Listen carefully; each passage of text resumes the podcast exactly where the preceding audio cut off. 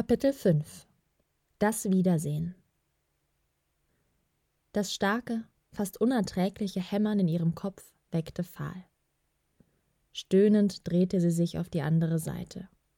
Ihr ganzer Körper kribbelte, und sie hatte das komische Gefühl, jeden einzelnen Muskel und Knochen, jede Sehne und jede Blutbahn überdeutlich, fast schmerzhaft zu spüren. Ihre Ohren rauschten unangenehm und verstärkten das stete Dröhnen in ihrem Schädel, so dass sie Angst hatte, ihr Kopf könne bersten. Sie stöhnte leise. Laveda, sie ist aufgewacht! Pfahl vernahm undeutlich murmelnde Stimmen und leise Schritte, die sich auf sie zubewegten. Sie versuchte, die schweren Augenlider zu heben, vergeblich. Fast augenblicklich wurde ihr ein kühles, scharf riechendes Tuch auf die Stirn gelegt, das ihre Qual ein wenig linderte. Sie ist ganz heiß, hörte sie jemanden flüstern. Pfahl öffnete den Mund, um etwas zu sagen, spürte aber nur, wie ihr eine Flüssigkeit an die Lippen geführt wurde und schluckte durstig. Das Getränk war bitter, und sie hätte es vielleicht gleich wieder ausgespien, wenn ihr nicht plötzlich so merkwürdig schwummrig geworden wäre. Ihre umnebelten Sinne nahmen gerade noch wahr, dass jemand neben ihr saß und ihre Hand hielt. Jähl? Doch bevor sie auch nur die Augen aufschlagen konnte, war sie erneut in tiefen Schlaf gesunken. Als Fall das nächste Mal erwachte, waren ihre Kopfschmerzen auf ein erträgliches Maß gesunken. Auch ihr Körper hatte sich beruhigt, obwohl sie sich immer noch zerschlagen und ausgelaugt fühlte. Sie öffnete die Augen einen Spalt breit in der Erwartung, die dunkle Decke ihrer Höhle zu sehen, und kniff sie geblendet wieder zusammen. Blinzelnd schlug sie die Augen auf und sperrte verblüfft den Mund auf. Die Decke, die sie über sich sah, war nicht einfach nur weiß, sie leuchtete. In einer eleganten Kuppel spannte sie sich über ihr Bett und ging, als sie den Kopf drehte, nahtlos in den Boden über. Oder schwebte sie? Pfahl setzte sich mühsam auf und sah sich verständnislos um. Der Raum, sofern es denn einer war, war vollkommen leer und komplett aus dieser weißen Substanz, bis auf ihr Bett, das nur aus leichten, seidenen Tüchern und weichen Kissen zu bestehen schien. Angst und Verwirrung machten sich in Pfahl breit, und am liebsten hätte sie sich einfach wieder in die Kissen sinken lassen und weitergeschlafen, um endlich aus diesem sonderbaren Traum zu erwachen doch die Neugier hielt sie wach. Wo war sie? Sie versuchte sich an irgendetwas zu erinnern, etwas, das erklären würde, warum sie hier war. War sie tot? Sie verwarf den Gedanken wieder, denn jeder einzelne schmerzende Knochen in ihrem Körper bewies ihr das Gegenteil. Nein. Sie befreite sich aus den seidenen Decken und schwang die Beine über die Bettkante. Dann setzte sie vorsichtig einen Fuß auf die leuchtende Fläche unter sich und zog ihn sofort wieder zurück. Der Boden fühlte sich weder weich noch fest an. Es war schwer zu beschreiben. Pfahl spürte den Boden nicht, aber aus irgendeinem verwirrenden Grund wusste sie, dass er da war und sie tragen würde. Gerade als sie darüber nachdachte, ob sie es riskieren sollte, aufzustehen, tauchte in der Wand gegenüber ein Gesicht auf. Es war das schönste Gesicht, das Pfahl je erblickt hatte. Tiefschwarze, seidige Haare umspielten makellose, dunkle Züge. Die schwarzen, mandelförmigen Augen unter dem dichten Wimpernkranz weiteten sich bei Fahls Anblick, und sofort verschwand der Kopf wieder in der Wand, und nichts blieb zurück, was auf einen Eingang, ein Loch oder ähnliches hingewiesen hätte. Nur strahlendes Weiß. Fahl saß staunend auf der Bettkante und wagte nicht einen Finger zu rühren. War das eine Illusion? Doch schon tauchte der nächste Kopf in der Wand auf, unweit der Stelle, wo auch der erste erschienen war, und ihm folgte ein in einen eleganten Umhang gehüllter Körper. Pfahl kam aus dem Staunen nicht mehr heraus. Vor ihr stand ein Elf. War das möglich? Er musterte Pfahl mit unverhohlener Neugier und auch Pfahl betrachtete ihn voller Staunen. Er erschien ihr ebenfalls fast unnatürlich schön, Trotz seiner schneeweißen Haare wirkte er nicht alt, sondern seltsam zeitlos. Die hüftlange Haarpracht waberte um sein Gesicht und umspielte die spitzen Ohren, obwohl kein Luftzug zu spüren war. Die hohen Wangenknochen und die kaum merklich ausgeprägte Nase verliehen seinen strahlenden Zügen etwas Edles. Die Aura, die ihn umgab, war fast körperlich spürbar, und die durchdringenden wasserblauen Augen schienen Pfahl regelrecht zu durchleuchten. Das hellblau schimmernde Gewand des Elfen schien ebenfalls ein Eigenleben zu führen und wallte in leichten Wellen um seinen langen Körper. Noch nie hatte Pfahl einen solchen Stoff zu Gesicht bekommen. Doch beim Anblick dieses außergewöhnlichen Wesens hätte es sie auch nicht gewundert, wenn der Umhang aus Wasser bestanden hätte. Verlerner. Die Stimme des Elfen hallte sanft durch den kleinen Raum. Weder hoch noch tief, weder laut noch leise. Pfahl bemerkte, dass sie die Luft angehalten hatte und ließ sie zitternd entweichen. Er kannte sie? Wir fürchteten, wir könnten dich verlieren, doch wie ich sehe, bist du wohl auf. Ein kaum merkliches Lächeln umspielte seine geschwungenen Lippen und seine seltsam schräg stehenden Augen ruhten warm auf der verunsicherten Fall. Deine Mutter wird unendlich erleichtert sein. Es ist ein Jammer, dass sie dein Erwachen nicht selbst erlebt hat. Doch es war Zeit für sie, sich ein wenig auszuruhen. Schließlich ist sie dir zwei Tage lang nicht von der Seite gewichen. Pfahl riss erstaunt die Augen auf und öffnete den Mund, ohne einen Laut über die Lippen zu bringen. Keine Sorge. Ich habe meiner Schwester einen Boten geschickt. Ich bin sicher, sie wird bald da sein. Er nickte beruhigend. Endlich fand Pfahl ihre Sprache wieder. Du bist, brachte sie leise hervor. Ich bin Eldoras, dein Onkel. Pfahl starrte Eldoras immer noch fassungslos an. Keiner von beiden schien zu wissen, was er sagen sollte, doch gerade als das Schweigen zwischen ihnen beinahe unerträglich wurde, erschien eine weitere Gestalt in der weißen Wand. Die Elfenfrau sah Eldoras so ähnlich, dass sie wirkten wie Zwillinge. Sie hatte sein makellos weißes Haar, nur wallte ihres fast bis zum Boden, und diese strahlend blauen Augen, die vor Glück und Erleichterung mit Tränen gefüllt waren. Ihre Züge waren weiblicher und weicher, und ihr sinnlicher Mund verzog sich zu einem weiten Lächeln, als sie ihre Tochter erblickte. Mit einem kleinen hellen Aufschrei eilte sie mit wehenden weißen Kleidern durch den Raum und schloss Pfahl in die Arme. Weinend drückte sie Pfahl an sich und wiegte ihre verloren geglaubte Tochter in den Armen, als wolle sie sie nie wieder loslassen.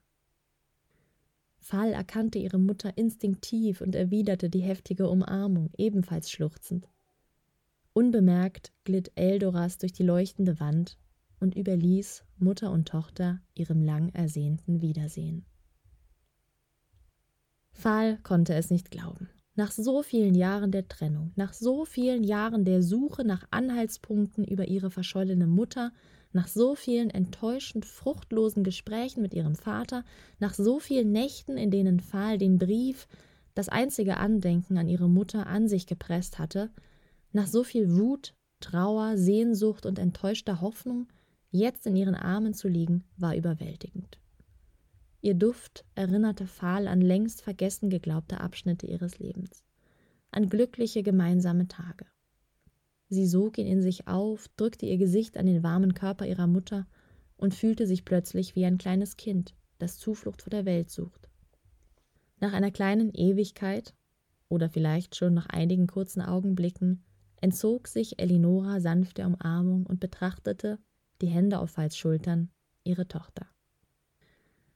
Tränen standen in ihren Augen, als sie lächelnd die Züge der kleinen Mischlingselfe in sich aufnahm. Fall hatte ihre hellen Haare, die während ihrer Ermattung geöffnet und gekämmt worden waren, und die wasserblauen Augen ihrer Mutter geerbt. Ihre für Koboldverhältnisse kleine und spitze Nase fiel im Vergleich zu den Elfen stupsig und rundlich aus, und auch ihr Gesicht war eher pausbäckig als edel.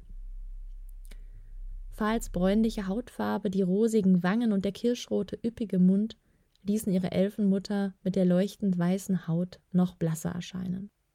Fahls spitze Öhrchen waren weder so lang noch so anmutig geschwungen wie die der Elfen, und im Vergleich zu Elinora, die lang und gerade wie ein Grashalm war, wirkte Fall klein und kurvig.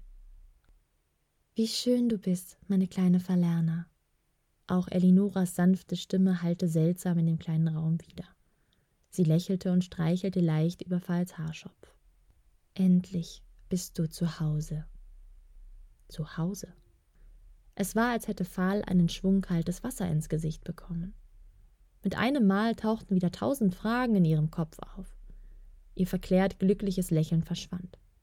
Als sie an sich heruntersah, erblickte sie anstatt des kunstvoll gewirkten Hochzeitskleides aus frischen Grashalmen ein weißes, fließendes Gewand. Sie öffnete den Mund, um etwas zu sagen, doch ein Finger legte sich sanft auf ihre Lippen und erstickte die auffallenden Worte. Elinora lächelte gütig. Hab Geduld, kleine Verlerner. Zu gegebener Stunde wirst du alles erfahren. Doch jetzt komm, es ist an der Zeit, dass du dein Zuhause kennenlernst. Damit nahm sie Fahls rechte Hand und führte sie über den merkwürdig nachgiebigen Boden zu der Wand, durch die sie zuvor getreten war. Beim Näherkommen erkannte Fall einen kaum sichtbaren, reich verzierten Torbogen, der ein wenig heller strahlte als die ihn umgebende Wand. Sie traten Hand in Hand hindurch, was sich anfühlte, als würde man durch eine warme Sommerbrise schreiten, und fanden sich in gebrochenem Tageslicht wieder. Sie standen auf einem dicken, glatten Zweig, der silbrig glänzte, hoch oben im Geäst eines riesigen Baumes. Pfahl schluckte. Schließlich hatten alle Kobolde bekanntlich schreckliche Höhenangst, und ihr Griff um die mütterliche Hand wurde fester. Doch es gab noch ganz andere Dinge zu sehen. Der Raum, den sie gerade verlassen hatten, sah von außen aus wie eine leuchtende weiße Blase, die im Geäst des Baumes schwebte. Überall sah man solche Blasen, und Fall stellte fest, dass die ihrige eine der kleinsten und einfachsten gewesen war. Die anderen Blasen waren mit bogenförmigen Fenstern durchsetzt und funkelten in den unglaublichsten Farben und Formen. Manche schmiegten sich in langen Röhren spiralförmig um die Äste, andere bildeten ganze Trauben kugelrunder Räume. Die meisten waren reich verziert und glänzten und glitzerten bunt um die Wette. Direkt gegenüber hing ein traubenförmiger Palast in Weiß und glitzerte und funkelte im Sonnenlicht. Das, meine kleine Verlerner, ist dein Zuhause. Hier wohnen die Gelondron. Und du bist ihr jüngster Spross. Elinoras Stimme zitterte leicht vor Stolz. Pfahl staunte doch ihr Blick wurde noch weiter nach oben gezogen, wo etwas hell wie die Sonne strahlte. Ganz oben in der Krone des Baumes reflektierte ein riesiger Diamant alle Farben des Regenbogens und ließ die bunten Lichtflecken über die Stadt tanzen. Fahl traten Tränen in die Augen, geblendet von dem Licht, das den Stein erfüllte. Dort oben wohnt der Magietrinkende, meine Verlerner, flüsterte Elinora ehrfurchtsvoll der große König unserer schönsten aller Städte, Irmgard. Elinora umfing mit einer stolzen Geste die leuchtenden und pulsierenden Häuser. Plötzlich nahm Pfahl all die Elfen wahr, die geschäftig auf Schmetterlingen umherflogen. Wie ihre Häuser war jeder Elf und jede Elfe anders anzuschauen. Ihre langen Haarmähnen, die anmutig um ihre Schultern schwangen, wiesen alle erdenklichen Farbnuancen auf von zartem Grün über leichtes Blau bis hin zu Rosa. Fall erblickte jedoch keine Elfen mit ebenso strahlender schneeweißer Haarpracht und auch niemanden, der so schwarz war wie die Elfe, die vor nicht allzu langer Zeit zu ihr ins Zimmer geschaut hatte. Wieder einmal schien Elinora ihre Gedanken zu lesen. Es ist ein Wunder, dass deine Haare so rein und hell geblieben sind. Fast sind sie ebenso weiß wie die meinigen und die meines Bruders. Dies zeigt schon, dass du hierher gehörst. Du musst wissen, solche Reinheit ist selten und wir gehören zu den einflussreichsten und edelsten Geschlechtern. Man nennt uns Gelondron auch die Unbefleckten. Nur die Heiler stehen über uns und natürlich unser großer König. Pfahl begann zu verstehen. Also war diese schwarze Elfe, die bei mir war, eine Heilerin? Eleonora blickte zu ihrer Tochter herunter. Wen du gesehen hast, war Antalya, die jüngste Tochter des mächtigen Heilers Altoduras. Sie ist vom Magietrinkenden auserwählt worden, ihm dieses Jahr zu Samhain ein Kind zu gebären. Dies ist die höchste Ehre, die einer jungen Elfe zuteil werden kann. Eleonora klang schwärmerisch. Wenn alles gut geht, wird dir als nächstes diese Ehre widerfahren. Fall schnappte laut nach Luft und ließ instinktiv die Hand ihrer Mutter los. Aber ich bin verheiratet.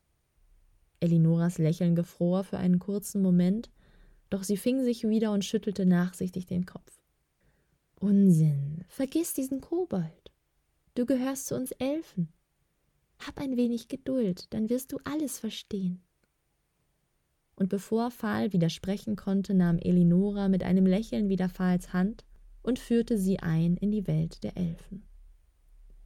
Das erste und wichtigste, was Pfahl lernen musste, war, sich in Geduld zu üben.